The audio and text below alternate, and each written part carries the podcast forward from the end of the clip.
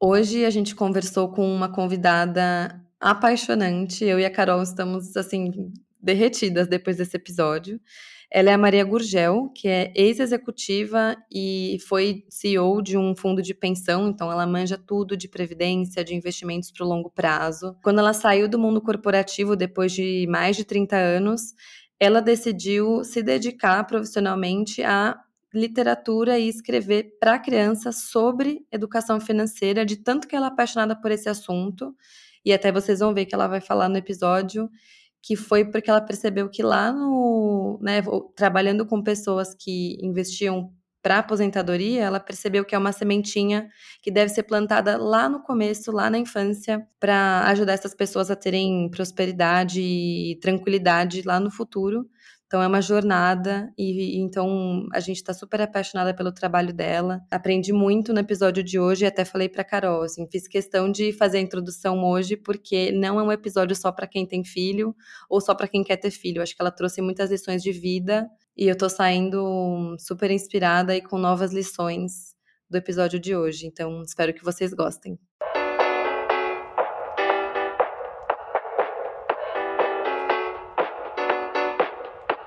Falar sobre dinheiro é muito mais sobre as nossas escolhas do que sobre matemática. Talvez você deva falar sobre dinheiro, um podcast para quem quer alcançar a independência financeira, feito por uma carioca que já chegou lá e uma paulistana que está no caminho. Eu sou a Vitória Giroto. E eu sou a Carol Frigério. Aqui, falar de dinheiro não é tabu e a gente ama. Bora? Olá, olá! Episódio de hoje foi um episódio que vira e mexe vocês me perguntam, educação financeira infantil para crianças. É, e eu, não, eu sempre falo assim, gente, eu não entendo nada desse tema, não entendo nada. E a gente hoje chamou uma pessoa que é uma referência assim para mim, a Maria Gurgel, do projeto Resguarde, uma referência em termos de educação financeira infantil. Enfim, ela vai falar um pouco, tem um projeto muito bacana com literatura infantil e outras coisas também com é, iniciativas nas escolas e tudo mais. E o tema de hoje é sobre isso, educação financeira para crianças. Então, antes de mais nada, eu queria agradecer o convite aí da Carol e da Vicky. Quando a Carol me chamou para esse podcast, eu comecei a escutar e virei é, é, ouvinte do podcast de vocês. Eu adoro o podcast de vocês, acho genial, né, essa turma da idade de vocês estar tendo esse tipo de preocupação. Então, obrigada aí pela oportunidade. Bom, gente, vocês que estão ouvindo, se já ouviram outros episódios, vocês sabem que eu não tenho filho e por enquanto eu não tenho planos de ter. Então, eu acho que eu vou aprender muito hoje. Eu tô super feliz de estar aqui com a Maria e como a Carol comentou, quer dizer, acho que é a Maria que falou, né? Que a Carol convidou ela. Eu ainda não conhecia a Maria, então é, eu já fiquei fuçando um monte de conteúdo dela, vendo o que ela já falou, o que ela escreveu, mas tô feliz de ouvir da, em primeira mão, direto dela hoje aqui com vocês, então tô bem animada. Vamos lá. Então, é, vamos lá. Eu sou Maria Gurgel, eu sou carioca, eu sou mãe, eu sou ex-executiva, tenho uma passagem de 35 anos no mundo corporativo. E eu sempre fui muito apaixonada por literatura, por criança, por educação e por um monte de outras coisas.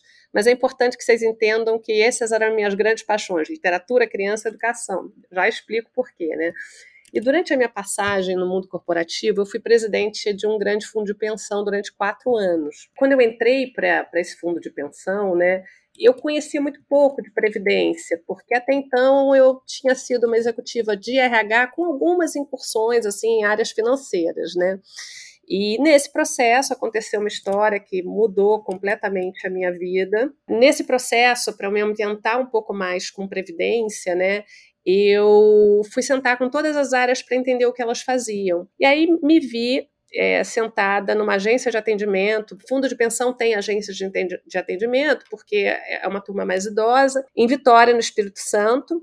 E eu passei esse dia inteiro assistindo atendimentos, as atendentes só falavam, isso aqui é a Maria, ela está aqui em treinamento, não explicava quem eu era e eu ficava lá quietinha. Pois bem, aí entra essa, essa pessoa, um, um, um homem beirando seus 60 e poucos anos, falando, ah, eu vou me aposentar, entregou toda a documentação para atendente, ela fez todo o processo, explicou tudo para ele, quando ela retorna com o valor com o qual ele ia se aposentar, esse homem ficou pálido e falou: Não, tá errado, você tem que recalcular, não pode ser isso, tá errado. Ela explicou para ele que não estava errado. E assim, duas curiosidades, né?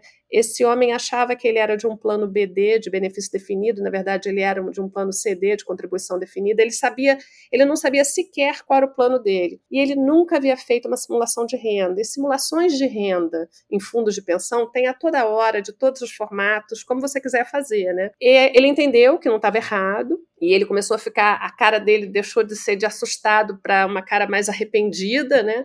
E ele falou: o que, que eu posso mudar? O que, que eu posso fazer para mudar essa situação? E aí ela falou: o senhor tem dinheiro para aportar o plano? Ele falou: não. E ele continuou insistindo, né? O que, que eu posso fazer? O que, que eu posso fazer para mudar? E, e, aí ela terminou a conversa, não, não usou essas palavras, né? Ela foi extremamente gentil e delicada ao terminar a conversa, mas a mensagem foi a seguinte: nada, o senhor tinha que ter feito há 20, 30 anos atrás. Esse homem se levantou, foi embora. Eu olhei para a cara dela, ela viu a cara de susto que eu estava, e ela falou assim: Maria, eu tenho que te dizer que isso acontece com uma certa frequência, né? Aí aquele episódio foi assim uma coisa mudou a minha vida porque me rendeu primeiro algumas ações, né? Eu criei algumas mudanças no fundo, criando área de educação. Eu fiz várias palestras, é, é, conversas com a minha família e com os meus amigos, porque a gente sabe que tem um monte de gente próxima da gente que está em situações parecidas virei palestrante desse assunto, e ali eu tive a certeza que quando eu me aposentasse do mundo corporativo, eu ia trabalhar com essa minha paixão por educação, que não era mais agora educação pura, era educação financeira, né? Então, por isso que eu digo que essa história mudou muito a minha vida, né? Mas enfim, fiquei no fundo por quatro anos, voltei para a empresa patrocinadora, só que agora não mais no Brasil, eu fiquei no Canadá há alguns anos, né? E aí na pandemia eu fiz um movimento que eu vinha ensaiando durante muito tempo, né, de me aposentar do mundo corporativo, né? Eu fui muito feliz por lá, mas depois de 35 anos como executiva, eu estava muito cansada e eu estava assim, poxa, eu ainda sou nova, eu estou com 53 anos, eu preciso viver as minhas paixões, né? Então eu resolvi me aposentar. Nos primeiros seis meses de aposentadoria, eu não fiz absolutamente nada para ninguém, eu só descansei, né? E depois eu comecei a pensar, né, assim, como mãe de alguns filhos, né? Eu sim, eu sempre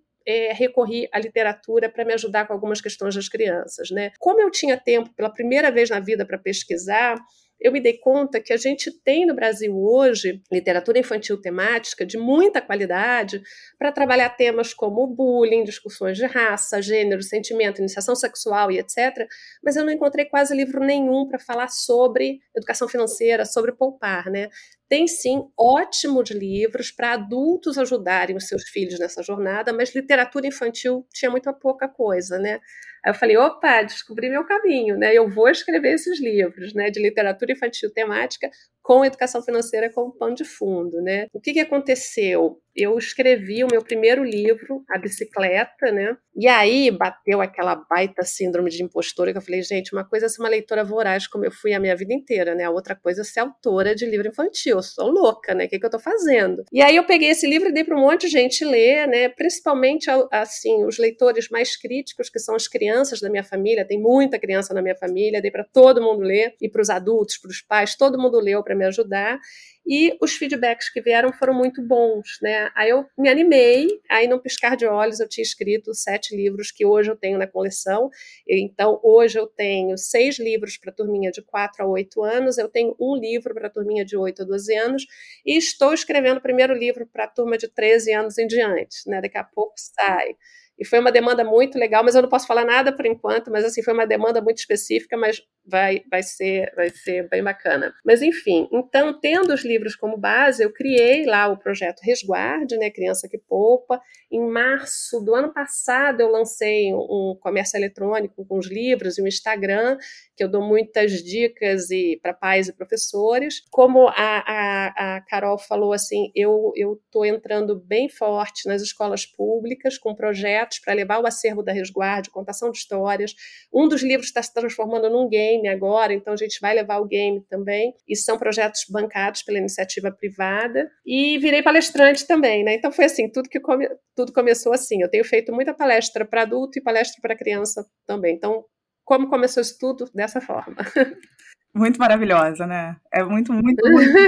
Vou falar que teve uma, né, a Maria. Como é que eu conheci a Maria? Né? Acho que isso é, isso é interessante também, até para a gente saber assim, o poder que a gente tem nas mãos sem a gente perceber. Foi uma amiga minha de trabalho que pegou, logo que você fez lá o Instagram, encaminhou o link, não foi nem pelo Instagram, ela nem compartilhou no Instagram, ela pegou e colocou num grupo e falou, Carol, acho que você vai gostar disso aqui. Falei, nossa, que coisa maravilhosa, não sei o quê. Comecei a seguir a Maria. Falei, gente, que coisa. Só que na época, acho que meu filho estava com dois anos. Aí eu ainda cheguei, acho que te mandar mensagem perguntando assim, ah, será que para dois anos? É. Ah, não, lembra disso? Não, acho que ele ainda tá pequenininho, mas daqui a pouco e tal. Aí você mandou mensagem, Carol, vamos se conhecer pessoalmente, é muito legal as coisas que você fala. Aí a gente almoçou, conhe... tive a oportunidade de conhecer a Maria pessoalmente. Foi muito bacana, a gente almoçou. É, não, assim, eu fico... As duas cariocas. É, né? que a Maria é daqui do Rio também. Eu acho super, super, super inspiradora, assim, a sua jornada. E não só pela, pela essa virada de de, nessa ficha que caiu quando você estava numa posição é, de extrema relevância ali com o assunto de aposentadoria, mas agora plantando essas sementes para a nova geração, né? Então, meu filho ainda não fez quatro anos, ele vai fazer em outubro, mas eu acabei comprando alguns livros para dar de presente. Eu falei assim, ah, não vou dar todos de presente, não, vou pegar alguns aqui para ele. Comecei a contar. Depois eu conto um pouco mais sobre isso. contei dois para ele, que foi o da viola não foi o da bicicleta ainda, foi o da viola e foi o da menina inteligente.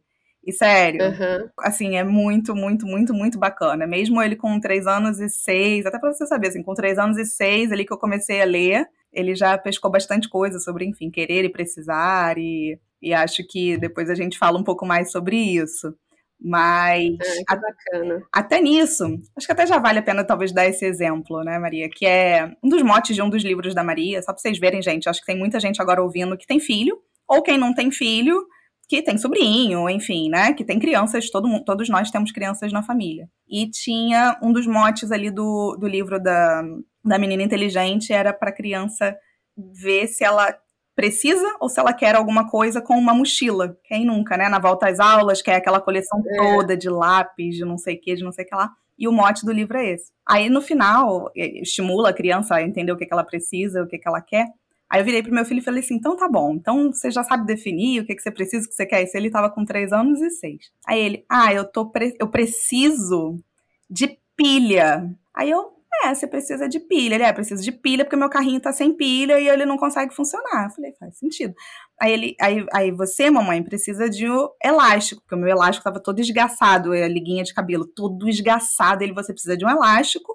E o papai precisa de um óculos escuro, porque o meu marido tá, tipo, há três anos sem ter um óculos escuro. E o papai precisa de. Eu falei assim, gente.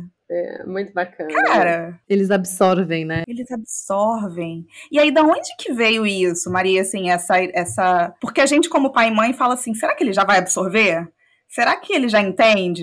Será que ele não entende? Como é que você, como é que você trouxe isso assim para os livros do que, que a criança é capaz de absorver ou ela simplesmente é capaz de absorver mil vezes mais do que a gente pensa? Então, vamos lá, assim, com a assim, os livros têm duas questões. Tem a questão literária e tem a questão da educação financeira, né?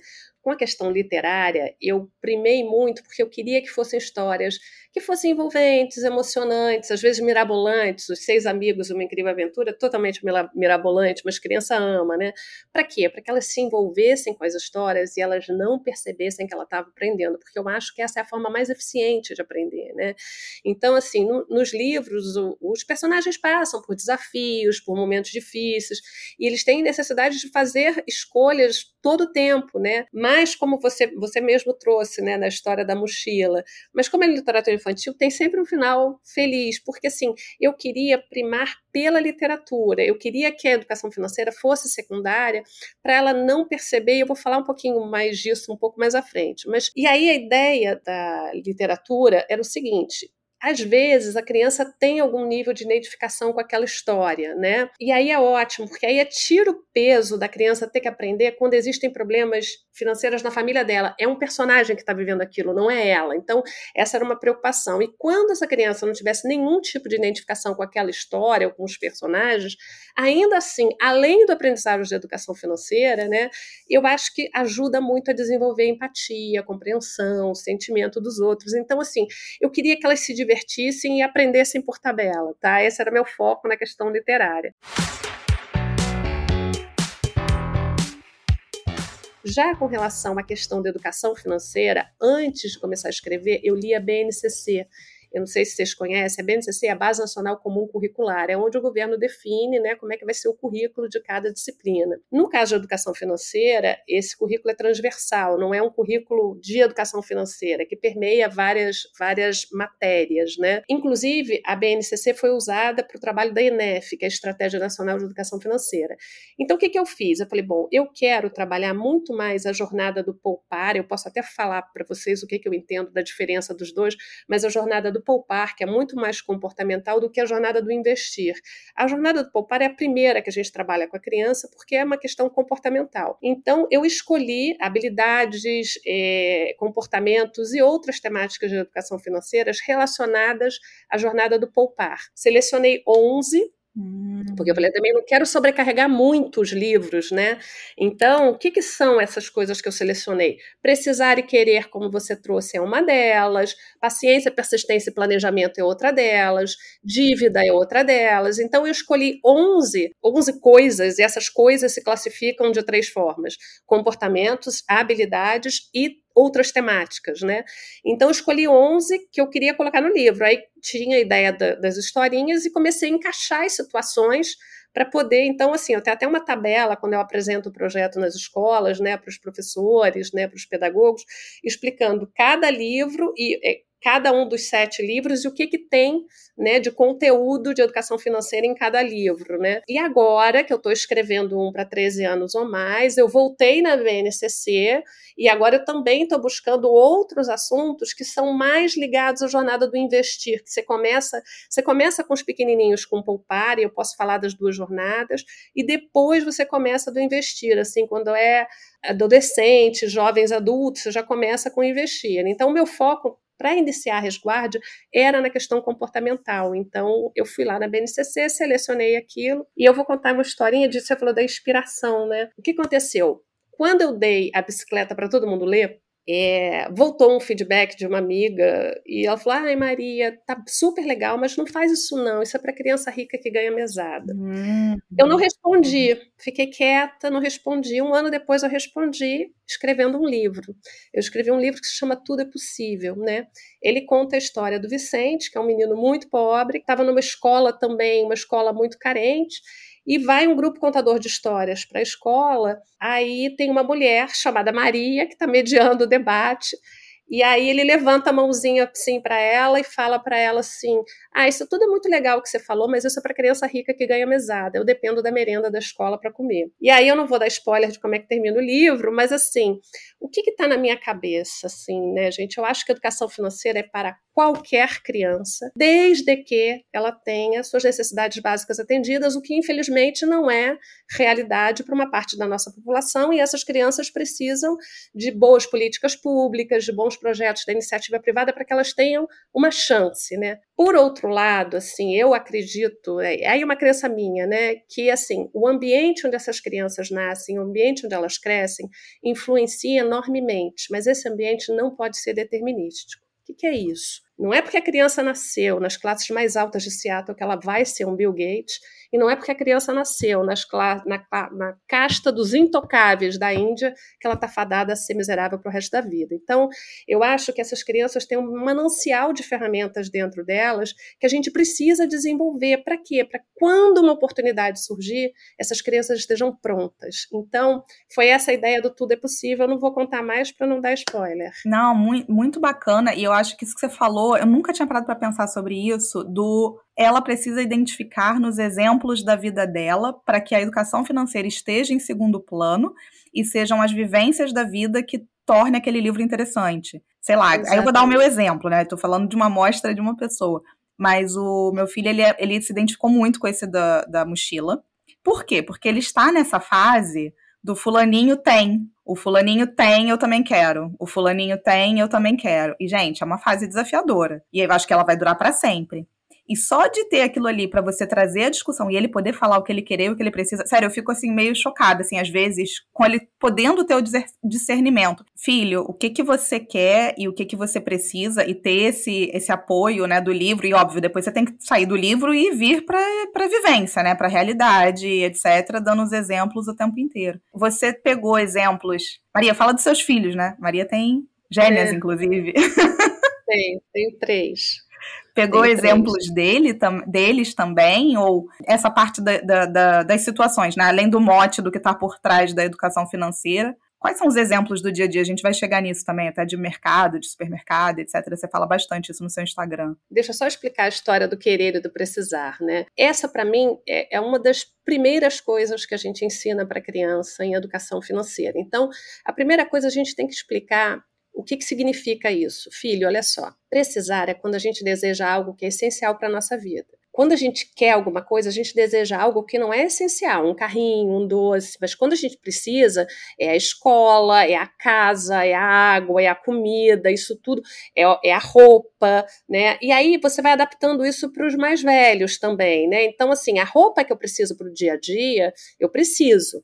Mas a roupa de moda, né, de marca, eu quero, eu não preciso. Então você vai refinando isso. Então, uma vez entendido a diferença entre querer e precisar, com os pequenininhos é super interessante você pedir para ele fazer uma listinha, né? Se, se ele não tiver alfabetizado, você faz com ele a listinha. Invariavelmente vai vir tudo na coluna do, do eu preciso. Por quê? Porque para a criança tudo que ela quer, ela precisa, né?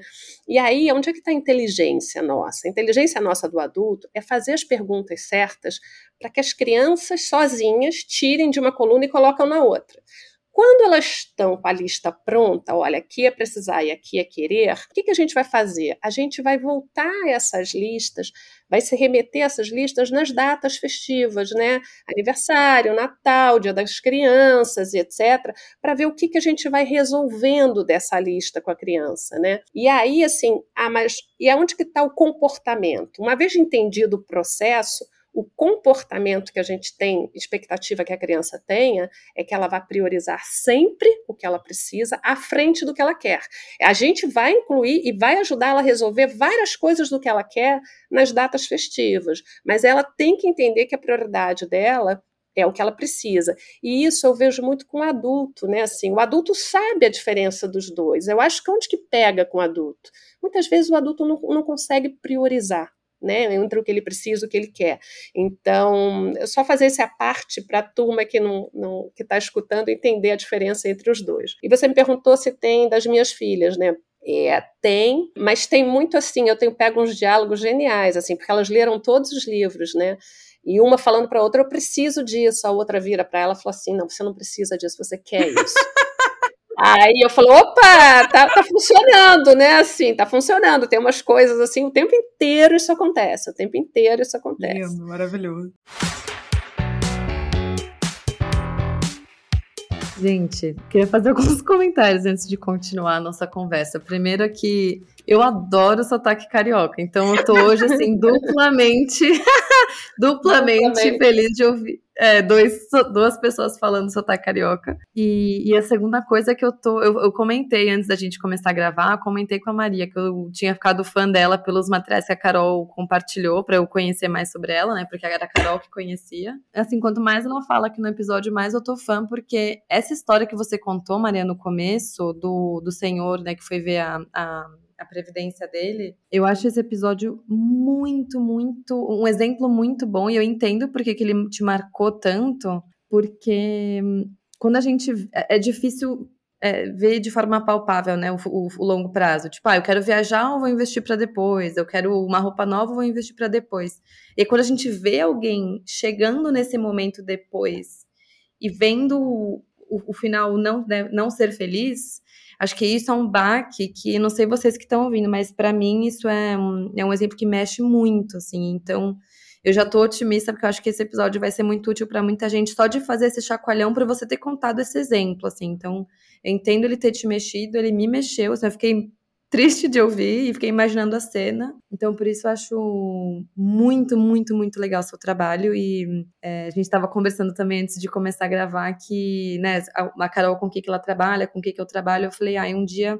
Quando eu sair do mundo corporativo, gostaria de fazer algo parecido com você. Então, estou super, super feliz de ver seu ah, exemplo. Que bom, que bom, fico feliz. E aí, eu quero saber um pouquinho é, dessa, dessa relação que você tem, acho que tanto com as suas filhas, mas também com as crianças com quem você trabalha e por você ter experiência, acho que imagino, com outros pais, né, conversando sobre isso. Uma coisa que eu fico pensando nesse assunto é qual que é o equilíbrio entre ensinar e educar e trazer esse assunto de várias formas diferentes ao longo né, de vários anos, porque é um trabalho de formiguinha. Então, equilíbrio entre isso e meio que traumatizar, entre aspas, assim, a criança. De tipo, nossa, quando eu era pequeno, tudo eu tinha que merecer muito e tudo era, tinha uma condição para eu poder fazer ou tudo eu tinha que esperar muito, ou nunca podia ter o que eu queria, enfim. Eu, eu, acho que não vai ter uma resposta totalmente certa ou totalmente errada, até porque as pessoas reagem de formas diferentes, né? Talvez a mesma educação não traumatize uma criança e traumatize muito uma outra, enfim, a gente é muito muito singular, mas você provavelmente já pensou, né, sobre isso, então queria ouvir sua opinião. O que, que você acha que é o equilíbrio? Então, assim, vamos lá. Eu acho que educação financeira é uma jornada, né? E onde a gente passa, eu vou até falar agora, porque eu acho que é um gancho que você me deu para falar das duas trilhas de aprendizagem distintas que a gente tem, que são absolutamente complementares, que é a trilha de aprendizagem do poupar, que é onde a gente aprende a guardar dinheiro, né? Essa é uma trilha totalmente comportamental, com base nas escolhas que a gente faz. Dá para começar com os bem pequenininhos, e esse é o meu foco na resguarde, né? Então é o seguinte, gente, é trabalhar o que está por trás de cada escolha que a gente faz, que impacta a nossa vida de, de financeira, né? Para quê? Para que a gente faça as melhores escolhas de forma sistemática. Quando a gente começa a fazer as melhores escolhas de forma sistemática, o que, que isso vira nas nossas vidas? Isso vira um hábito, né? Então, assim, eu vou na linha lá do Matias Alexander, o que, que ele fala? Ele fala que as pessoas não decidem o seu futuro, elas decidem os seus hábitos, os seus hábitos decidem futuro, né? Então, a criança tem que ter o hábito de sempre dividir o dinheirinho que ela ganha em três potinhos, ela tem que ter o hábito de sempre priorizar o que, que ela precisa na frente do que ela quer e etc, né? Então, essa jornada do poupar, né, assim, ela leva aí uma mudança de hábito que, uma vez incorporada, a gente leva para o resto das vidas, né, inclusive para todas as áreas da vida, né, e vai poupar também, por exemplo, o recurso do meio ambiente, né, não só os recursos financeiros, mas também o recurso do meio ambiente. Aí você tem uma segunda jornada, né, que é totalmente complementar a ela, mas são distintas, que é do investir, né? Aqui é onde a gente vai fazer dinheiro crescer e trabalhar para a gente, né? É uma jornada que pode ser iniciada pelos adolescentes. Eu, eu particularmente não gosto dessa coisa da criança é, investidora com 7, uhum. 8 anos. Eu acho que tem muita coisa para a gente aprender na jornada comportamental, que para mim é a mais difícil, para depois entrar na, na, na de investir, né? Então, é, o que, que acontece? Ela também requer essa questão comportamental, né? Requer muita inteligência emocional, né? Para a gente saber lidar aí com as flutuações de mercado, com os efeitos manadas, mas a gente precisa também conhecer muitos muita coisa técnica, né? Como risco, ganho real, volatilidade, classe de ativos, né? Mas diferente da trilha do poupar, essa trilha a gente vai ter que estudar de forma perene, né? Eu acho que a do poupar, uma vez incorporada, a gente leva. Essa a gente tem que estudar, né? E o IBGE fala que a gente estuda aí nove anos e meio, mais ou menos, né? É, em médio brasileiro. Então, há de se falar sim para estudar, para aprender a investir, porque isso pode mudar totalmente a nossa vida, né? E eu acho que uma outra razão para a gente estudar é porque quase todo dia entra uma classe de ativos nova no mercado, é um monte de sopa de letrinha, então a gente tem que entender um pouquinho. Maria, qual é o nível de estudo que a gente precisa para investir?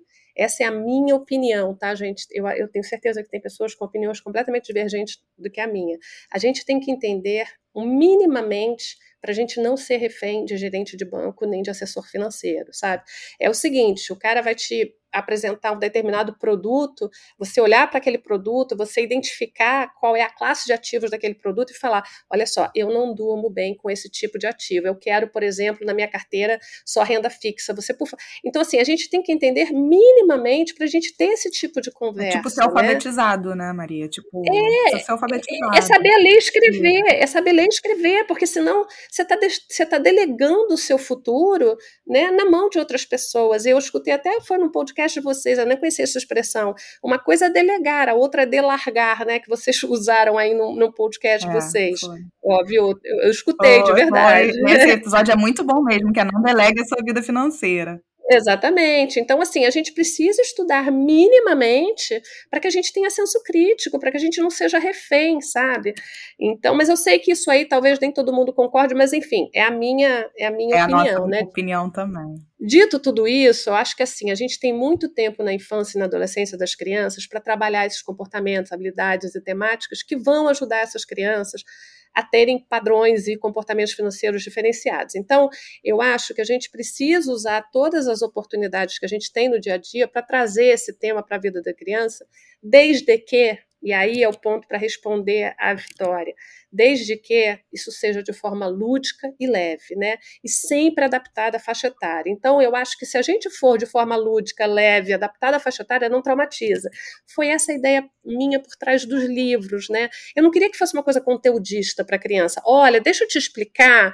Não, ela está vivenciando uma história que ela se envolveu, que ela está curtindo a beça e ela está vendo, né, os desafios que o personagem tem, quais as soluções que ele encontra. Então, ela está entendendo entendendo. Agora, assim, eu, o que, que eu faço? Assim, hoje eu vejo o mundo pelas lentes da educação financeira, né?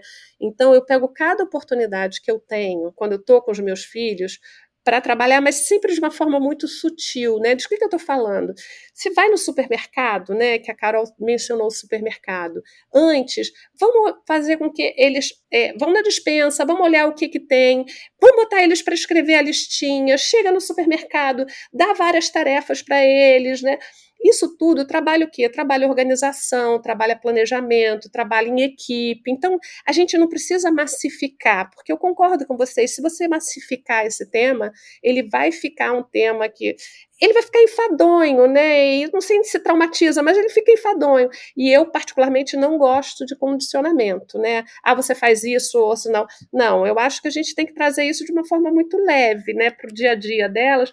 Para quê? Para que isso é, seja parte do cotidiano delas. Vai falar de dinheiro, naturalmente, como fala de qualquer outro assunto, sabe? A gente não precisa massificar. Não sei se eu respondi, mas assim, é, é, é um pouco isso. Não, respondeu. Só quero, antes de voltar a palavra para você, Caio, uma coisa que eu gostei muito do que você disse, Maria, é que, inclusive, o nosso slogan aqui é que, ah, falar sobre dinheiro é muito mais sobre escolhas do que sobre matemática. Que é o que você falou, a parte de aprender, ah, investir é difícil, você falou, ah, tem que estudar, mas é muito mais difícil você criar o hábito de não gastar tudo. Como que fala? Eu sempre esqueço delay gratification. Né? Adiar recompensa. É adiar, gra é, adiar, adiar gratificações, é. Isso, então, adiar a, a gratificação, adiar o prazer, o gasto, é muito mais difícil do que falar, ah, agora entendi esse investimento ou aquele, né? E saber esperar, acho que é uma, a maior lição. Então, faz muito sentido isso que você falou, porque é um hábito, né? Não é tipo, ah, agora eu aprendi, então está resolvido. São muitas escolhas que a gente faz ao longo da vida e isso começa na infância, né? E, e eu amo essa frase que você falou de que a gente não decide o futuro, a gente decide os nossos hábitos, aí os nossos hábitos decidem é. o futuro. Então, amei, amei, amei, amei. E isso vem de pequeno, porque eu gosto muito muito, gente. Para quem não segue, fala o arroba, ô Maria, é resguarde educação, certo? É, arroba resguarde.educacão, né? Tá. Não tem o cedilha nem o, o tio. E onde que acham os livros? Os Já livros, faz seu jabá. É, meu jabá. Os livros estão no www.resguarde.com. Isso. Tô falando do perfil do Instagram, gente, vale seguir, porque além dos livros, a Maria posta muita dica prática de exemplos do dia a dia. E aí eu vou trazer um exemplo aqui, por exemplo, que eu tava fazendo intuitivamente. Aí depois que eu vi o post da Maria, eu falei assim, então agora não é nem mais intuitivamente, eu quero incorporar na rotina da família, que é o mercado. E depois eu vou até contar um caso de um, de um atendimento hoje que isso surgiu, assim, como exemplo. É, a Vicky, eu tava compartilhando com a Vicky, enfim, minha nova agenda, minha nova rotina, que quando a gente tem tempo, a gente faz o quê? A gente coloca mais coisa no tempo, né? E, enfim, quando a gente vê, a gente tá sem tempo de novo. E aí a Vicky viu ali e falou assim: ah, é mercado, aí tinha mercado e o meu filho, né? E o nome do meu filho junto num bloco. Ela, pô, Carol, precisa ir no mercado, vai, faz online. Aí eu falei assim, não, Vicky, mas é porque esse momento é o momento que eu tô com meu filho, né? Tipo, segunda-feira de manhã. Exatamente. E aí eu aproveito para ir no mercado com ele, ou eu, ou meu marido, etc. Porque primeiro a gente tem que fazer mercado e a gente até hoje em dia até gosta de fazer no presencial também, mas eu acho que é uma oportunidade para ele vivenciar aquilo. Antes eu fazia isso um pouco na intuição, e aí depois até pegando lá as suas dicas, porque a gente sempre foi de fazer lista e ir pro mercado, etc. Mas agora eu envolvo ele no processo. Antes eu não envolvia. Antes ele só ia como coadjuvante. Agora é, é envolver ele no processo. Ó, a lista do que a gente vai comprar. Tá faltando alguma coisa? Vê ali pra mamãe, não sei o quê. Então tá bom, então a gente vai entrar no mercado. É 100% de aproveitamento todos os tempos, lindo e maravilhoso? Não, ainda mais que eu tô falando de uma criança de 3 anos, né? Cheia de vontades. Mas é uma forma ali de você educar na vivência, é, é um combo do bem, sabe? Às vezes é mais simples do que a gente imagina, da gente colocar no nosso dia a dia. Não é aquela coisa assim, eu vou parar agora às 5 horas para ensinar o meu filho. Não, não é não, assim. Não, não, assim, tudo, sabe? Assim, sei lá, se, eu, se você tá no, no, num lugar onde você vai fazer uma compra de um bem, um serviço, né? E a criança está do lado, sem falar nada para a criança, negocia um desconto para ela entender como é que funciona, sabe? É, sabe, assim, vai na feira, negocia. E aí ela, ela começa a entender o, o que, que isso significa. Você não precisa nomear, não precisa fazer nada. Ela tem que estar ali prestando atenção. Depois ela fala: mãe, por que, que você fez aquilo? Total. Ah, porque tem um negócio que se chama desconto. E às vezes a gente pede, às vezes funciona. Então, assim, sabe, essas coisas vão entrando se a gente incorporar isso no dia a dia. Total, Maria, você deu esse exemplo e a gente às vezes acha, a gente subestima o que eles vão pensar. A gente estava na farmácia. Meu filho ama escova de dente, porque, óbvio, né? Tem os mil é, é, bichinhos, etc. É. Eu já falei para ele: ó, escova de dente, a gente não tem um monte de escova. A gente tem uma escova, a escova acaba, você compra outra, não sei o quê. Só que isso é um processo. E ele foi entendendo. Hoje em dia ele entra na farmácia e aí ele olha as escovas e fala assim: ah, tá bom. Quando a minha ficar velha, eu vou querer essa daqui tá? Quando a minha ficar velha. Aí as pessoas viram para mim e falam assim: "Nossa, que legal". Só que assim, é óbvio que não foi, ele não chegou de primeira e ele entendeu. Teve o não, teve a frustração e tal, e depois hoje em dia ele já entende. Aí a gente foi na farmácia, tô dando esse exemplo porque foi agora. A gente foi na farmácia no domingo e aí tava na hora de comprar a escova e a pasta de dente. E aí tava eu, meu marido, ele, e aí a gente falou assim: ó, então tá bom, pode escolher sua escova, pode escolher a pasta de dente. E aí ele veio com uma escova que acende, que brilha, que era carésima escova, era, sei lá, 39 reais uma escova de dente que brilha, nanana. Aí meu marido já olhou assim, eu falei assim, ó, tudo bem. Aí logo depois eu vi uma outra que era igualzinha a que ele queria, eram duas iguais, com a ventosa, da patrulha canina, não sei o que, só que eram duas e tava 18 reais duas escovas de dente. Aí eu falei assim, tudo bem, eu vou, eu falei para ele que ele ia poder escolher a escova, tudo bem, mas eu vou mostrar. Ó, essa daqui que você tá querendo é uma escova e tá custando tanto. Essa daqui, essa outra, é igualzinha que você quer, só que além do Marshall vem o Rubble, que é o outro bichinho, e também tem a ventosa. São duas e tá custando a metade do preço. Você não quer levar essa? Aí, aí meu marido ainda falou assim: pelo amor de Deus, fala que não pisca, né? Porque vai chegar em casa e vai ver que não pisca. Eu falei: ela só não pisca, mas são duas. Você vai ter duas pela metade do preço. Ele quer então as duas. Melhor, vou pegar as Maravilhoso. Sabe, ali, é no dia a dia. Agora, também vão ter as situações, teve uma vez que a gente foi na praia, né, né tipo assim, ah, tá uma Carol é uma iluminada e que tá tudo... Não, a gente foi na praia, e aí ele nunca usou óculos escuro. Tô dando exemplo, assim, que as pessoas vão entender, né? Ele nunca usou óculos escuro, não gostava. E aí, um belo dia ele falou assim: Ah, eu queria ver um óculos. Eu falei: Então tá bom, então eu vou comprar um bem baratinho mesmo de, de, do ambulante da praia só para ver se ele vai usar. Depois eu vejo um óculos melhor. Ele amou o óculos, não queria tirar o óculos, ele acabou ganhando um óculos melhor, porque faz mal, né, pra lente da criança. E um dia a gente foi na praia de novo, sei lá, um mês depois a gente foi na praia de novo, e agora ele já tinha um óculos. Chegou na praia, o que que ele pensou? Praia igual a óculos escuro. Eu quero um óculos. Eu falei, não, você não vai ter um óculos porque você já tem um óculos. A gente não precisa de vários óculos entre o querer e o precisar. A gente precisa de vários óculos. Eu quero um óculos, eu quero um óculos, eu quero um óculos. E aí foi, sei lá, a gente ainda tava com um casal de amigos, eles são testemunhas, né? Fazendo um escândalo porque queria o óculos. A gente escolhe as nossas batalhas como pai e mãe. Essa para mim é uma batalha importante. Então eu falei assim, você não vai ter o óculos. E mesmo que nesse momento vai fechar o tempo para que nunca mais tive o problema na praia. Então assim, o não, não é que a gente tenta da maneira mais lúdica possível, como foi na farmácia, deu tudo certo, tudo lindo, maravilhoso. Mas às vezes também vão vir esses nãos. Se isso vai criar um trauma ou não, eu não sei, mas eu acho que o não na vida ele é importante, né, Maria? Eu não sei, assim, pelo menos sou eu que eu penso, eu não sei se eu tô agindo certo ou errado. Eu acho não importantíssimo, né? Assim, não, nunca traumatizei meus filhos, nenhum dos três, por causa de não, né? Acho que não, né? Vamos é, acho, acho que nunca traumatizei ninguém, mas enfim, tá certíssima. E aí, um outro tema que acabam perguntando muito, né? Ah, então, esse qual é o não e qual é o não, e nananã. E na verdade, assim, trauma, a gente nem vai entrar nisso aqui, mas traumas eu acho que a gente vai ter a vida inteira, né? Viver é um eterno trauma. Não tem como passar pela é. vida sem se traumatizar. Acho que seria uma vida não vivida. Agora, uma coisa que eu tenho muita, muita dúvida mesmo, acho que nessa parte de tentar trazer pro, pro cotidiano, eu acho que é um grande ganho. E essa parte do também tem o um momento do não e da frustração. É importante para a criança saber lidar com isso. Agora, um grande incógnita para mim, que eu acho que na idade do meu filho com quase quatro, com certeza não, mas é a mesada. O que, que você pensa sobre isso, até para os mais velhos? É uma dúvida que todo mundo me manda. Carol, dou mesada ou não dou mesada? Eu falei, não sei, gente. não sei, vou perguntar para Maria. Olha só, eu acho a mesada um ótimo instrumento para a educação financeira, mas ela não é único, né? Ela é um dos instrumentos e, mas tem N instrumentos de educação financeira. A mesada ela dá trabalho, porque os adultos precisam combinar o quê? Qual o objetivo que eles querem com aquela mesada? O que, que se espera alcançar com aquela mesada? Do ponto de vista de aprendizagem, né? o que, que você quer ensinar com essa mesada? Né? O que está incluso nessa mesada? O que, que pode comprar, o que, que não pode comprar? Tem, tem que ter disciplina para pagar na data certa, porque quando você vai dar mesada para a criança, você tem que.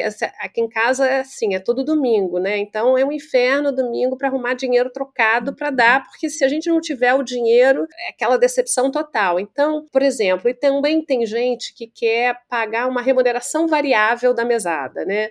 Que é, é remunerar a criança por alguma coisa que ela fez. Eu nem sou muito fã disso, mas se você quiser fazer isso com coisas que não fazem parte da obrigação da criança, tudo bem. Agora, você não vai remunerar a criança por ela arrumar o quarto, se na sua casa arrumar o quarto é obrigação da criança.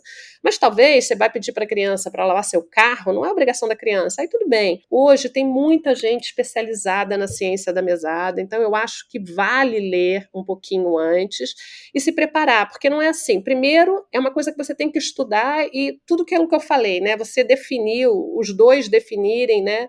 O que, que entra, o que, que não entra, o que, que se espera, o que, que não se espera, ter data certa, ter dinheiro e certo. regra então, de remuneração mesmo, né? Como a gente é faz. regra de remuneração. Porque você cria uma expectativa gigante na criança com aquilo.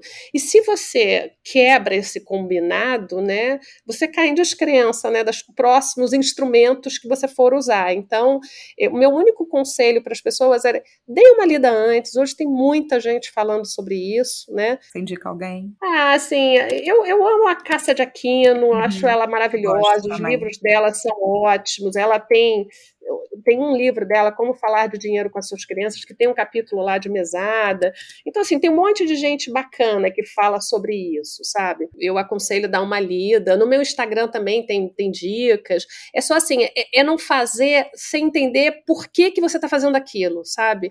Então, agora, para mim, a mesada é um instrumento, como o livro é um instrumento, como o jogo de tabuleiro é outro instrumento, como o cofrinho é outro instrumento, e eu evito até assim, se você olhar o meu Instagram, você que conhece, assim, eu tento ser um, muito mais ampla do que a mesada, porque tem tanta coisa, tem tanto comportamento que a gente tem que mudar na criança, tem tanta habilidade que a gente tem que ensinar para a criança, Sim. tem tantos outros temas que assim não, não, é estou dando a mesada, estou educando financeiramente. Além do nosso filho, próprio né? exemplo, certo, Maria? Ah, não. E o nosso próprio exemplo, ele para mim, ele é o principal, né? É assim, se a gente quer que os nossos filhos tenham comportamentos e padrões financeiros diferenciados, a gente tem que dar o exemplo. Então, se a gente não está organizado financeiramente, a gente tem que se organizar. Primeiro, para assim, recuperar a promissória mais complicada que você tem no mercado, que é o seu tempo de volta, né? Segundo, é dar um exemplo. Então, assim, Criança vê, criança faz. Então a criança tem que te ver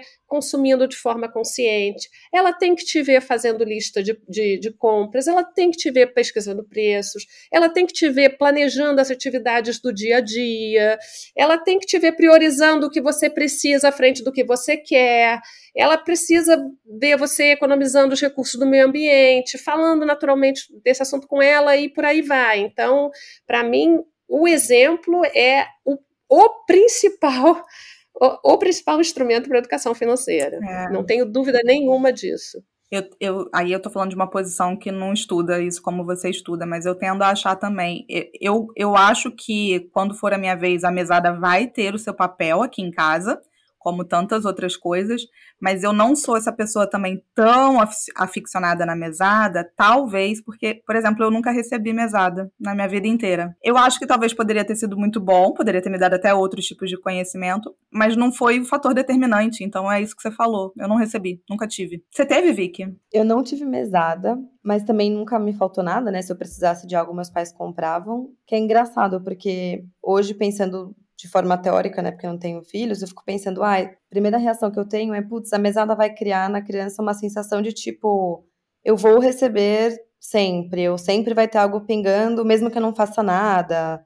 Meio que, tipo, meu medo é os pais, é, os filhos ficarem com a sensação de meus pais me devem isso, tipo, eu vou receber. Mas, por outro lado, é o que acontece também quando não existe a mesada e os pais compram o que os filhos precisam, né? Então é meio que uma questão também de. Talvez essa sensação aconteça da mesma forma, de tipo, o filho falar, mas pai, eu preciso de uma mochila nova.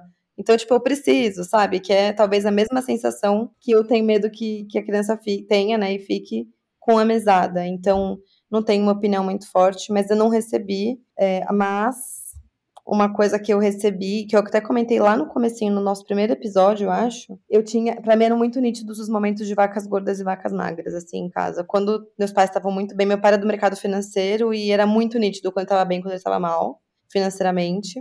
E era ele que, que trazia o dinheiro para casa, né? Então era muito, como a gente estava, era sempre muito atrelado ao momento é, financeiro e profissional do meu pai. E era muito louco, porque quando ele estava bem, claramente a gente comprava coisas que a gente queria e não precisava. Era muito nítido. E aí era muito estranho, do nada, minha mãe falar: Não, filha, a gente não vai poder comprar o tênis dessa vez. E eu ficava tipo: Ué, mas ano passado a gente comprava e. Né, porque criança, o tamanho do pé vai da roupa, enfim, vai mudando rápido, né? Então você tem que comprar.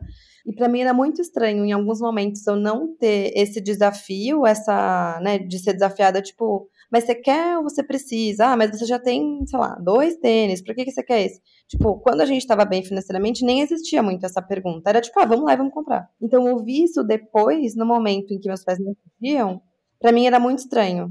Porque eu, eu, eu percebo hoje que isso é uma coisa que eu estou desaprendendo até hoje, com 29 anos, que para mim não comprar o que eu quero me remete a um momento de escassez, não um momento de, ah, não, eu estou escolhendo não comprar porque eu vou poupar e porque eu não preciso. Para mim ainda me remete a putz, então quer dizer que eu tô mal? Porque se eu tô bem, eu posso, então eu vou e compro, sabe? E eu demorei para entender que talvez isso venha desde quando eu era pequena, que quando eu estava bem, não tinha muito essa questão de, mas você não precisa, então não vamos comprar, sabe? Já transformei na terapia aqui. Não, e vi que uma coisa ali, complementando o que você falou, é o seguinte, né? Para a criança não achar que os pais têm obrigação de dar a mesada. Por isso que eu acho que é importante os pais conversarem sobre os objetivos, porque para mim um dos objetivos da mesada dos meus filhos, eu quero que eles, que eles entrem na falência. Por quê?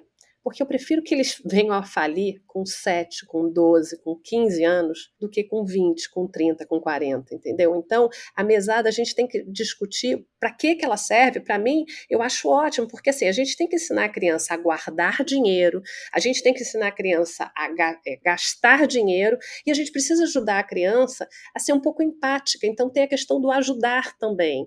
Então, assim, para mim, ela é, por isso que eu te chamo a mesada de instrumento, sabe assim, quando eles vêm falir a primeira vez, eu fico, ai que bom, porque aí tem que lidar com as consequências da falência quando é criança. Sabe, eu prefiro que venha lidar com as consequências de falir pequenininhos do que com 20, 30 anos, sabe? Então, é, é, se a gente entender que a gente está usando a mesada para esse objetivo e tantos outros, aí eu acho que assim passa a ser uma coisa nossa para eles, não uma obrigação que a gente tem com eles. Não sei se eu me fiz entender. Total. E, e isso que você falou de prefiro que eles né, vão à falência agora, que é justamente a gente permitir o erro para que o erro possa servir de aprendizado. Né? Exatamente. É, é para é isso que a gente está fazendo. É sobre isso, exatamente. A única, única, não sei se ressalva é a palavra certa mas que eu traria é talvez alguém que esteja ouvindo a gente pense, nossa, é estranho pensar no meu filho falindo com, sei lá, 8 anos, 10 anos.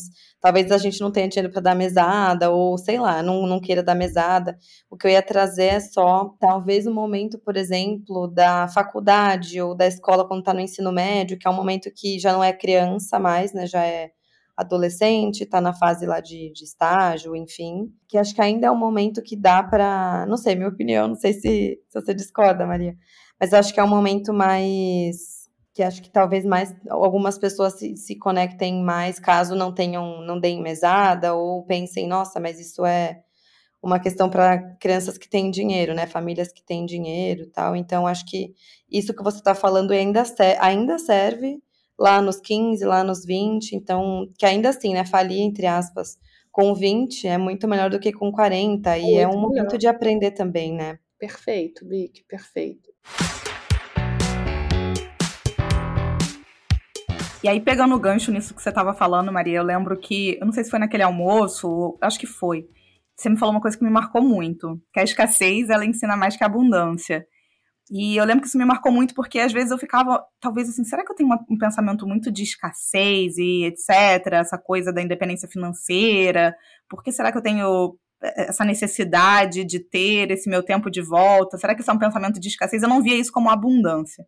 E aí, me fala um pouco mais sobre isso, assim, até a gente já falou sobre isso em alguns episódios atrás, que às vezes a gente tem que ficar com essa, essa coisa de abundância na cabeça. Será que isso é bom mesmo? Eu não sei. Então, assim, eu acho que a, essa frase, né, escassez ensina mais que abundância, definitivamente ela não é unanimidade, né, mas eu acho que tem alguns argumentos sólidos ali a favor dessa ideia, especialmente quando a gente usa isso com moderação, com sensatez, né, no fundo, no fundo, eu acho que tanto a escassez quanto a abundância ensinam a educação financeira, né? Mas eu, eu acredito que a gente aprende muito também com a escassez. E aí eu, vou dar um exemplo de uma história verídica que aconteceu comigo, né? Eu trabalhei 35 anos, como eu falei para vocês, no mundo corporativo, 12 desses anos numa multinacional americana e 16 desses anos numa multinacional brasileira. Quando eu estava numa multinacional americana, né, assim, o que, que acontece quando a gente está trabalhando numa afiliada, né? A gente implementa, executa e dá feedback leque de políticas que são pensadas lá fora e todos os anos com um orçamento menor, né?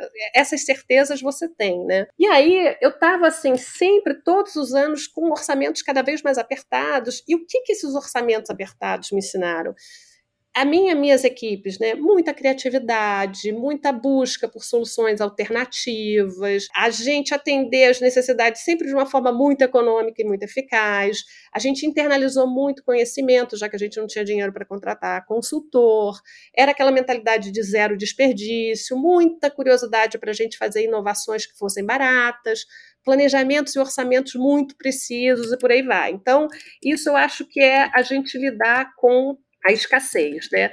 Aí o que, que aconteceu? Eu fui saí da, da multinacional americana e fui para a multinacional brasileira. Quando eu cheguei lá, eu lembro até hoje disso, eu cheguei lá em, em novembro, outubro, e aí o meu diretor da época falou, Maria, tá aqui o, o orçamento da sua área, eu defendi esse orçamento como deu, você ainda não tinha chegado, mas se você precisar de mais dinheiro, a gente conversa.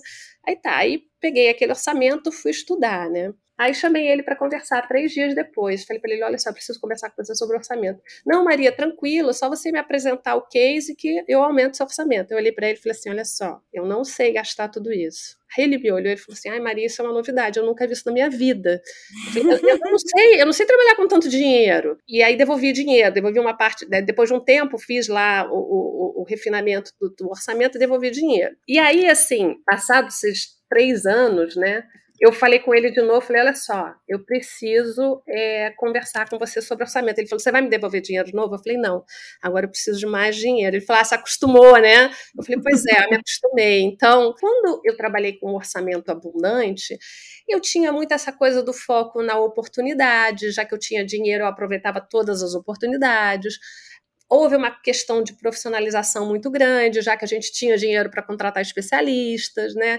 E tem uma coisa muito bacana que vem com a abundância, que é esse estímulo, assim, que a gente trabalha, inclusive, muito com educação financeira infantil, que é o compartilhamento, a generosidade, né? Eu consegui pela primeira vez na minha vida, né, é, incluir algumas ações sociais no nosso orçamento, né? E essa coisa de uma promoção de uma visão mais otimista do mundo, né? E, consequentemente, aí sim das finanças. Então, eu acho que os dois ensinam, sabe? Então, assim, é, é. A escassez, eu acho que ela não deve ser usada de forma extrema, equilibra tudo na vida, né? Então, uma abordagem onde a gente equilibra, né, tanto a escassez quanto a abundância controlada, eu acho que pode ser eficaz aí no ensino da educação financeira infantil. Não sei se eu te respondi, né? porque eu acho que esse exemplo é, é bom, porque assim, você vive os dois lados, né? Não, você foi falando e me fez lembrar, é, eu acho, eu gostei bastante assim do, do exemplo que você trouxe, eu fui tentando fazer alguns paralelos, não sei se, se você vai achar que faz sentido, mas porque isso é uma coisa que eu me pego, tentando, eu vim de uma família que tinha muito pensamento do poupa, poupa, poupa, poupa, poupa, poupa, a família do meu pai, e eu ficava às vezes um pouco assustada com isso e tentando melhorar esse pêndulo, eu acho que eu ainda sou para esse lado do, da poupança, mais do que para o gasto. E eu acho que saber gastar é, é importante também. Não adianta, né? É famoso da gente não leva o dinheiro para o caixão, mas o futuro normalmente chega. Enfim, achar esse famoso equilíbrio. E aí, é, falando de filhos agora, isso é muito mais difícil do que com a gente, porque com os filhos, a gente tende sim a querer proporcionar mais coisas, pelo menos comigo é assim, do que comigo mesma. Só que quando a gente experimenta algumas coisas, vou, vou, dar o exemplo aqui de festa de aniversário. O primeiro ano do meu filho foi na pandemia, foi um bolinho com os avós e essa era a programação mesmo. O segundo ano não estava mais tanto na pandemia, mas ainda era 2021. E aí foi um bolo na casa dos avós, mas com direito a um amiguinho, um pula-pula e tal, mas bem simplesinho, tranquilo, dois anos de idade. O terceiro ano eu era a pessoa que falava assim: não, festa de aniversário em casa de festas de criança, nem pensar, é festa no play, tá tudo certo e não sei o quê. E aonde que foi a festa? Na casa de festas. O que que é o play? O que, que é isso? O que, que é play? Você não sabe o que é play? Isso não é coisa do, de São, do Rio, não? Não é sei o que, que é. O playground é, é, o terraço do prédio? Gente, você acha que. Ah, no playground, no playground do prédio. Tá, tá, ah, tá, tá, tá. Eu achava tá. que era um lugar que chamava. Não, não, eu achei que fosse tipo uma coisa do Rio. Enfim, na minha cabeça não, iam ser festas mais simples. E aonde que eu fui parar? Na casa de festas. E não me arrependo. Com três anos. Por quê? Porque ele já estava valorizando muito aquilo, etc. Só que aí é que está a questão do equilíbrio entre a escassez e a abundância. Só que quando a gente experimenta a casa de festas, a gente pode virar e falar o seguinte, cara, eu só quero isso, porque é muito prático, custa muito mais caro, é muito prático e é papapá. Só que daí eu volto um pouco para esse meu centro e falo assim: ele teve a festa na casa de festas, no ano que vem eu quero que seja no Play. Posso fazer na casa de festas? Vai fazer um grande impacto no meu orçamento? Não, não é isso que vai fazer a diferença. Mas eu quero que, mesmo eu podendo proporcionar isso para ele, eu quero que ele, como criança, saiba valorizar diferentes tipos de festas de aniversário. Eu quero que ele saiba valorizar a festa na casa de festa. Eu quero que ele saiba valorizar a festa no play. Eu quero que ele saiba valorizar o bolinho com os avós. Eu quero que ele saiba valorizar um aniversário com uma viagem, um, todas as festas possíveis, ele vai comemorar do mesmo jeito. Porque eu acho que quando a gente transcende isso pra nossa vida, e eu tô falando isso assim, porque depois que a gente experimenta, para mim tá sendo um desafio. O aniversário dele é mês que vem. Quando eu lembro da casa de festa que eu não tive trabalho nenhum, que ele amou e etc, que eu vou fazer no play, que me dá muito mais trabalho, e que pode chover, e ele vai ter que aprender a lidar com isso. Se chover, ele vai aprender que no dia do aniversário choveu, ele vai aprender com essas coisas também. Eu não posso evitar que meu filho passe por isso. Então, acho que tentar chegar nesse equilíbrio também da escassez e da mudança não é você viver só um e viver só o outro, mas a gente precisa estar atento, né? Teve que ter um trabalho de consciência para eu chegar nisso. Exatamente. Perfeito, Carol. Nossa, eu tô é, esse episódio para mim está sendo um grande, grande exemplo do que a gente sempre fala, né? De novo, vou trazer isso, de que é muito mais sobre escolhas, né? Do que sobre matemática. Isso que você falou é muito, muito legal, cara de, cara, se chover no meu, no meu grande dia, sabe? A vida não é como a gente planeja, aprender a se frustrar, né? Tipo, paciência é uma dor, frustração é uma dor. E ele vai e achar alegria na chuva. É isso que eu quero que ele, sabe? Hum. Ai, achei, achei incrível. É, eu tenho um mote muito de assim, a gente pode ter tranquilidade financeira no futuro sem deixar de viver o presente. Aí algumas pessoas vão interpretar isso como faço o que eu quiser no presente. Não é? Eu posso ser feliz no presente, mas nem tudo necessariamente envolve dinheiro. Quando eu entendo isso, que o lazer e o se divertir e o aproveitar a vida envolve dinheiro, sim, mas não pode ser condicionante. É isso que faz a gente estar mais tranquilo de poupar e de fazer escolhas, etc. Você não sente como uma privação, ai meu Deus, eu estou deixando de fazer tal coisa. E aí, até pegando um gancho que me fez lembrar do negócio do supermercado, a gente está falando disso como criança, mas, gente, assim, nos atendimentos das consultorias que eu faço, um dos grandes pontos quando a pessoa está passando por orçamento, tem gente que está feliz com o orçamento, beleza, e tem gente que não tá. Preciso diminuir. E aí a pessoa, normalmente, qual é o ponto dela? Ah, eu gasto, tô falando um exemplo aqui só para facilitar a conta. Eu gasto 5 mil de supermercado e eu quero passar para 2.500. A pessoa fala isso. Aí eu, tá bom. Mas você vai passar para 2.500 como? Porque das duas, uma. Você vai no mercado, então você vai escolher um dia na semana para ir no mercado, e aí você vai fazer uma lista antes. Tô dando um exemplo bobo aqui do mercado, porque foi o exemplo que a gente deu para criança e que quando a gente vira adulto, é o exemplo que a gente passa. Ah, eu quero cortar o orçamento, eu simplesmente vou lá, corto um número e ele vai acontecer como? Não, ele requer planejamento. Então, a compra da, do material de limpeza, sei lá, você vai fazer uma vez por mês, depois você vai definir, ah, mas eu quero ir no mercado todo dia na hora que eu quiser. Então, você não vai chegar no seu orçamento, porque você não definiu o planejamento de antes. Isso parece bobo, mas é o que a gente vê quando a gente está adulto. E começou lá, na infância, que a gente poderia estar tá vendo isso, sabe? Quando a gente tem esse olhar atento, como a Maria falou, a gente é o exemplo. É isso que mais vai contar para os nossos filhos, que é quem a gente está mais preocupado. E tem um, uma máxima, eu até fiz um post uma vez sobre isso, era uma pesquisa, enfim, falando que a gente hiperpresenteia as crianças e tal. E que a gente é tão preocupado em ensinar a criança a nadar, né? Assim, a preocupação do pai de colocar, tudo bem, super legítimo, de colocar a criança numa aula de natação, e cadê a preocupação também com essa autonomia financeira? Porque ensinar uma autonomia financeira é ensinar a criança a nadar, é ensinar ela a se proteger dela mesma também. Fui filosofei aqui um pouco, gente.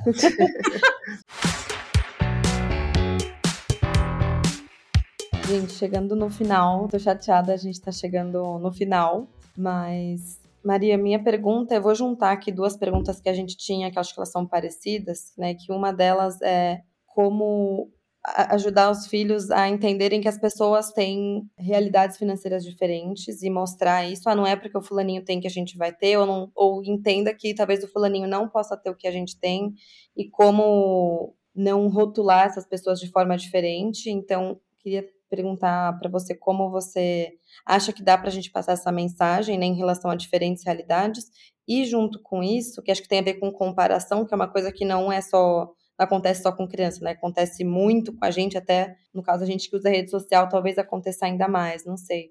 Mas esses, sabe, vídeos de YouTube de unboxing ou vendo foto da criança na, na, na casa de festa mais é, chique ou mais completa, mais incrível e tal.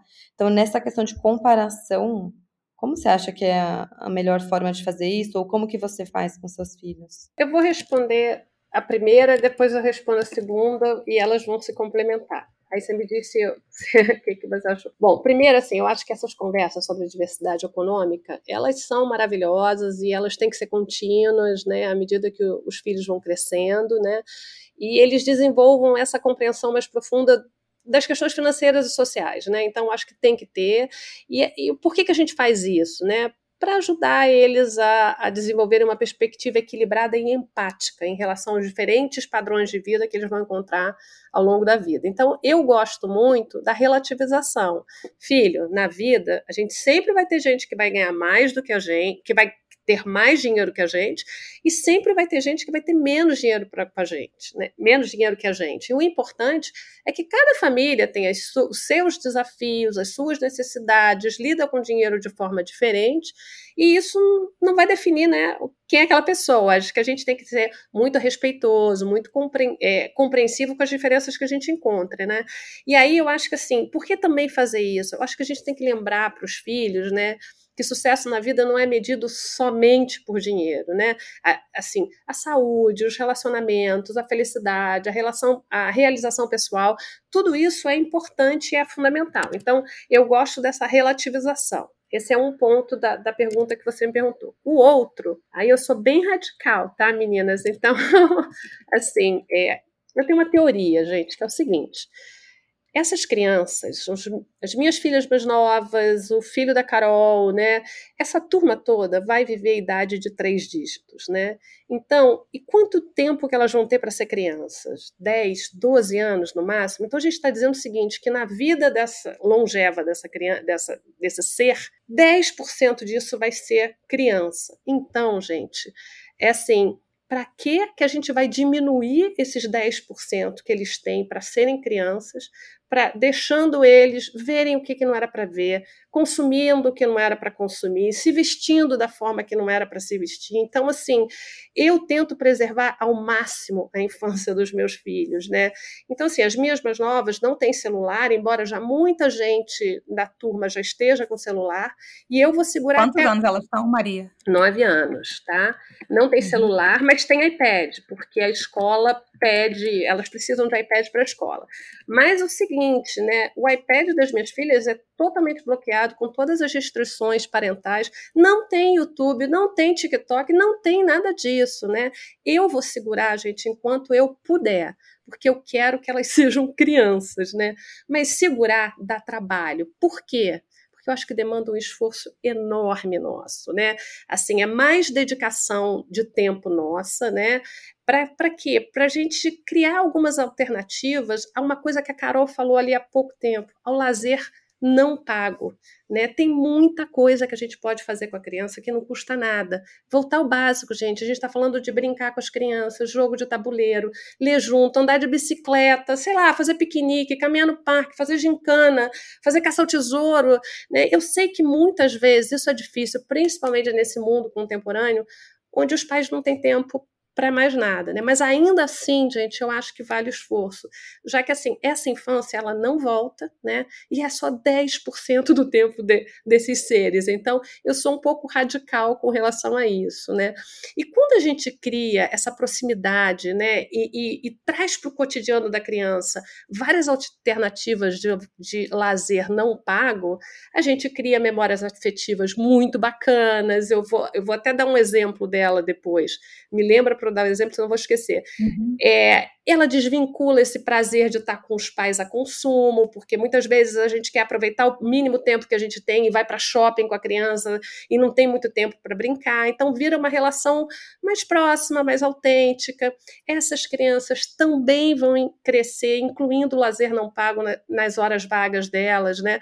Então essa criança vai crescer e vai virar um adulto que vai curtir um monte de lazer bacana pago, mas ela vai ter se acostumado a lazer não pago e ela vai incluir no portfólio dela, né? Sabe assim, aqueles adultos que vão se divertir na natureza, sabe? Não sei. Perfeito. É, e se as crianças elas não têm essas alternativas, gente, elas vão preencher isso com consumo. Por quê? O apelo do consumo ele é fortíssimo, ele é cruel, né? Eu vou dar dois exemplos aqui. Eu morei no Canadá há alguns anos, né? E no Canadá, a gente expatriado, a gente não conhecia tanta gente, e a gente começou a, a ser uma família de parque. A gente ia todo final de semana para um parque diferente, levava bicicleta, levava coisa de piquenique, era mega profissional o esquema de piquenique lá em casa. Então a gente levava frisbee, levava jogos, levava um monte de coisa, a gente passava o dia inteiro no parque. Se você perguntar para as minhas filhas mais novas, até para o Gabriel mais velho, assim, o que, que eles morrem de saudade? O tempo que a gente era uma família que a gente, assim, mais unido das nossas vidas foram os dias no parque. Por quê? Porque a gente estava juntos, os cinco, fazendo um monte de coisa bacana. Então, assim, essa memória afetiva fica, né? Assim, é, eu tenho uma coisa, assim, é, há, um, há, uns anos atrás a gente estava numa viagem, a minha família é familiarada, né? Um monte de criança, a gente alugou uma casa né, no litoral de São Paulo, inclusive, e aí a gente, sei lá, éramos umas 25 pessoas, e as crianças estavam, aí eu resolvi fazer um caça-tesouro, isso tem, sei lá, uns 7, 8 anos atrás. E aí o caça ao tesouro, as crianças enlouqueceram, né? Enfim, eu virei a rainha do caça ao tesouro e as minhas filhas é um inferno agora, porque assim, não pode vir uma amiga aqui em casa que começa, mamãe, o caça ao tesouro tá pronto. Aí eu falo, ai meu Deus, virou uma escravidão, mas agora eu tô, eu tô mega master do caça ao tesouro. E a coisa mais bonitinha que aconteceu foi no último dia das mães. Sabe como é que eu ganhei o meu presente? Elas fizeram um caça ao tesouro para eu achar onde estava o meu presente. Então, ah, quando gente. a gente faz essas coisas, quando a gente gasta tempo tempo para fazer isso, o retorno vem, sabe? Então, assim, eu não sei se eu respondi. Nossa, eu tenho, já quase chorei. É... Mas assim, se a gente não gasta tempo, se a gente não investe tempo nisso, a gente vai deixar na tela que é uma ótima babá. E assim, então assim, eu às vezes assim eu preferi mudar internamente do que mudar um sistema tão complicado quanto esse que se instituiu na vida dos nossos filhos né? Até quando eu vou aguentar segurar dessa forma? Não sei elas já estão com nove anos então assim por exemplo celular mãe mas eu estou indo dormir na casa de amigo e eu preciso falar com você. A gente deu um telefone que tem um chip de dados então, agora elas falam com a gente pelo telefone. Vai dormir na casa da amiga? Mamãe, vem me buscar, eu não quero ficar. Ou mamãe, eu quero ficar mais tempo. Me liga pelo celular, a gente liga. Então, assim, eu estou tentando arrumar formas de não dar o celular por enquanto. Então, assim, mas vai ter uma hora que eu vou ter que dar, porque senão vira um excluído social, né? Todo mundo tem, uhum. menos o seu. Mas se eu puder retardar isso um pouco mais, eu vou retardar né? Um pouquinho mais ainda vai. 10 não vai ter, 11 não vai ter, quem sabe aos 12, né? Mas assim, enquanto eu puder segurar, eu vou segurar. Não sei se eu respondi, meninas, porque eu sou muito radical com relação a esse assunto. Não, super. Eu gosto de gente radical, às vezes. Eu acho que às vezes é importante ter uma opinião forte, sabe? Não ficar em cima do muro. E nem achei tão radical, nem achei tão radical, não. Eu, eu acho importante também, é uma briga que eu, que eu vou querer ter. Mas eu acho que já tá sendo bastante desafiador para mim agora. E esse negócio do unboxing, por exemplo, YouTube na minha casa não tem. Meu filho vai fazer quatro, não existe YouTube em casa. Mas ele sabe que ele tem celular, ele tem. Enfim, eu, a tela é uma coisa que eu coloco bem limitada. Aqui é desenho, 15 minutos de manhã, 15 minutos de noite. Mas quando a gente sai, porque é raro a gente sair para comer ainda com ele, a gente prefere fazer programas, a gente faz muito programa ao ar livre, isso é uma coisa que a gente faz muito. Então é praia, bicicleta, é natureza o tempo inteiro. Mas quando a gente sai para comer, sei lá, vai ser uma vez por mês com ele, eu dou a tela. E aí eu dou a tela, e aí eu dou no YouTube, e aí o que que vem? Vem as porcarias de de Vladnik, sei lá o que, tô fazendo propaganda já do negócio, abrindo presente, abrindo carrinho, abrindo não sei o que, é muito ruim. E é uma coisa que eu gostaria de mudar. Infelizmente, Maria, a gente vai ter que ter parte 2 disso aqui depois. Vamos ter, porque foi muito, muito, muito, muito bom. Infelizmente, a gente nem conseguiu terminar todas as perguntas. Eu vou terminar só uma, pra gente encerrar, porque também a Maria vai ter horário, e a gente já tá aqui há mó tempão, que é Tirando a Maria Mãe, educadora financeira, conta pra gente aqui duas coisas que a, que a gente gostaria de ouvir. Agora, como você é adulta, algo que de repente ainda te incomoda na, na, sua vida financeira, se tiver alguma, e algo que você assim se orgulha muito do que, que você faz em termos de vida financeira. Fora tudo que você já falou. É, por favor. Bom, vamos lá. Assim, uma coisa que ainda me incomoda, né? Assim, eu, eu ainda sou pautada pela mentalidade da escassez, né? E, e, todo mundo tem uma história. A minha história de família é que eu nasci numa, numa família com uma situação financeira maravilhosa, com M maiúsculo, e antes de eu entrar na, na adolescência, a gente meus pais tomaram um tombo, e um tombo também com T maiúsculo. E aí a gente teve inúmeros desafios. Então eu cresci sabendo o que era viver nos dois mundos, né? Acrescido a isso, eu fui atleta. Então, disciplina, meta, objetivo, planejamento sempre fizeram parte da minha vida, desde a infância, né? Atleta é assim, precisa disso tudo. Então, a soma dessas duas coisas é uma pessoa extremamente organizada, né, que estava decidida na vida a não passar mais sufoco. E o que que vira isso? Alguém muito organizado financeiramente desde sempre. Então, eu vivo de rentabilidade de investimentos, né? Então, quando o mercado vai muito bem, eu tô assim, ai, por que, que eu não parei antes? Quando o mercado vai mal, eu falo, ai, meu Deus, será que vai dar? Mas eu fiz a conta, vai dar, né? Mas, então, isso se reflete no quê em mim? Eu sou uma pessoa muito controlada, sabe? Assim, muito controlada, controladora com os gastos, com tudo. Então, isso me incomoda às vezes, eu acho que eu não precisava mais viver isso, mas eu tenho... Ai, Maria, mas eu tô achando ótimo saber que você é assim. É, sou super, super. Super. A, não, mas a Carol assim. tá te enxergando no futuro sendo você. Não, mas assim, eu sou muito controlada, mas assim, eu tenho algumas coisas na minha vida de que eu não economizo, né? Então, Sim. assim, educação dos filhos de uma forma mais holística. Eu não tô falando só da escola, né? Eu tô falando de viagem, de esporte, de artes. Eu adoro viajar, viajo com as minhas amigas todos os anos. Então, algumas coisas eu, eu optei por fazer, mas outras uhum. coisas eu sou extremamente controla controlada, né? E você perguntou assim, do, do, do que eu fiz bem, né? Assim, eu acho que eu tenho muito orgulho da minha carteira, assim, diversificação, eu diversifiquei absolutamente tudo que vocês possam imaginar. Classe de ativo, estratégia, mercado, instituição bancária, diversificação geográfica, setorial, prazo, moeda. Blá. Eu acho que além de todo o risco né, que, que a gente minimiza, isso me dá um enorme conforto mental aqui, sabe? Porque às vezes eu sei que os mercados, tanto aqui quanto lá fora, às vezes vão bem, às vezes vão mal, e quando um vai bem, o outro ele vai até melhor. Então, assim, eu durmo muito tranquila por causa da diversificação que eu fiz com a minha carteira. Então, isso aí é uma coisa que me dá muita tranquilidade. Muito, muito, muito bom. Ai, gente, Sério, eu falei antes da gente começar a gravar, falei pra Maria, eu quero ser que nem ela quando eu crescer. Não, imagina, vocês duas vão ser muito mais, porque assim, eu queria ter a cabeça de vocês na idade de vocês. Então, gente, vocês vão muito longe. Muito, muito, muito, muito obrigada, Maria. Obrigada mesmo. É, você já falou no meio do episódio, mas acho que vale falar de novo. Onde a gente te encontra para poder ter mais informações aí do seu trabalho? Então, é, o Instagram é resguarde.educacão e o site onde você encontra os livros físicos é www.resguarde.com. E a gente tem livros digitais também que a gente fez o upload para a Amazon. Muito e inclusive bom. os livros em inglês, eu só imprimi físico em inglês, eu só tenho um, a, a, a, a viola é, isso foi uma coisa legal, a gente deu os livros para serem traduzidos, foi uma americana que traduziu para gente, os livros ficaram ótimos. Só que eu só imprimi um deles, que é o A Guitar, né? Por quê? Porque assim, eu queria que a educação financeira transcendesse, sabe? É na aula de português, é na aula de inglês, é na aula de matemática, em tudo que. Olha então a ideia foi essa. Só que, assim, é, é, é, eu faço, por exemplo, agora um curso de inglês me pediu, então eu imprimi vários livros para eles, com o logo deles, enfim. Mas para venda eu só tenho um, né? Que é uma coisa meio conceitual, e os outros estão todos os livros digitais em inglês, inclusive na Amazon. E eu super recomendo. Super recomendo. Como é. mãe aqui, É, muito bacana. É. Gente, obrigada, obrigada, Maria, Imagina. mais uma vez. Espero que vocês tenham gostado. Até daqui a 15 dias. Obrigada, Maria. Tá ótimo. E obrigada a vocês aí pelo convite, tá bom? Tô adorando aqui. Um beijo enorme. Tchau, tchau.